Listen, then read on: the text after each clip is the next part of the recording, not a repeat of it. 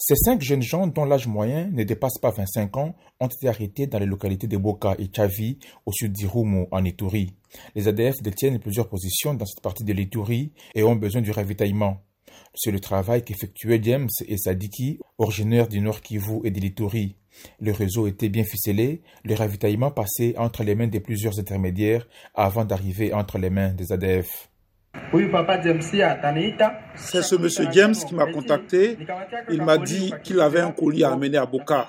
Quand je suis arrivé à Boka, je l'ai remis à Sadiki et à partir de là, je ne sais pas où est parti le colis.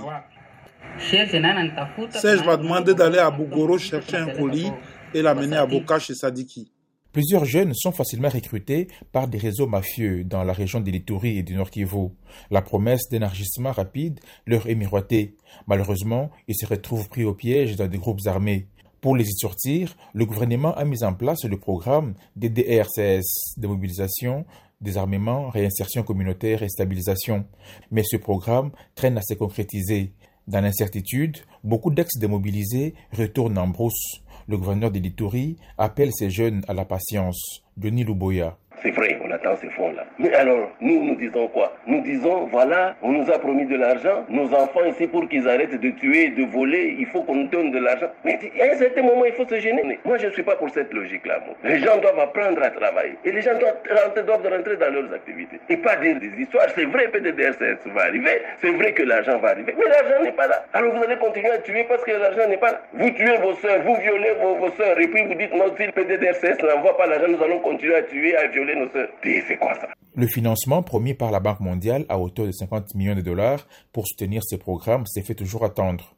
Quelques divergences sur la gestion de ces fonds seraient à l'origine de ce blocage. Pour les juristes et analystes politiques César Mpoy, le gouvernement doit se prendre en charge en mettant à la disposition de ces programmes des fonds propres au gouvernement. Si les questions de financement des partenaires internationaux qui traînent à arriver, eh ben, le gouvernement devrait prendre ses responsabilités et mettre euh, l'argent euh, y aller palier par palier parce que c'est important de prendre ces jeunes gens en charge, de leur trouver de, du travail ou, ou, leur apprendre des métiers afin qu'ils soient réinsérés dans, la société euh, d'une autre manière. Parce qu'il faut absolument éviter qu'ils ne repartent dans les groupes armés, sinon euh, une initiative ou un programme euh, euh, qui aura échoué. Plusieurs défections de jeunes démobilisés sont signalées dans certains centres de cantonnement dans l'est du pays. C'est notamment le cas de Mobambiro dans le Nord Kivu. Alex Katikataï, Kinshasa, VOA Afrique.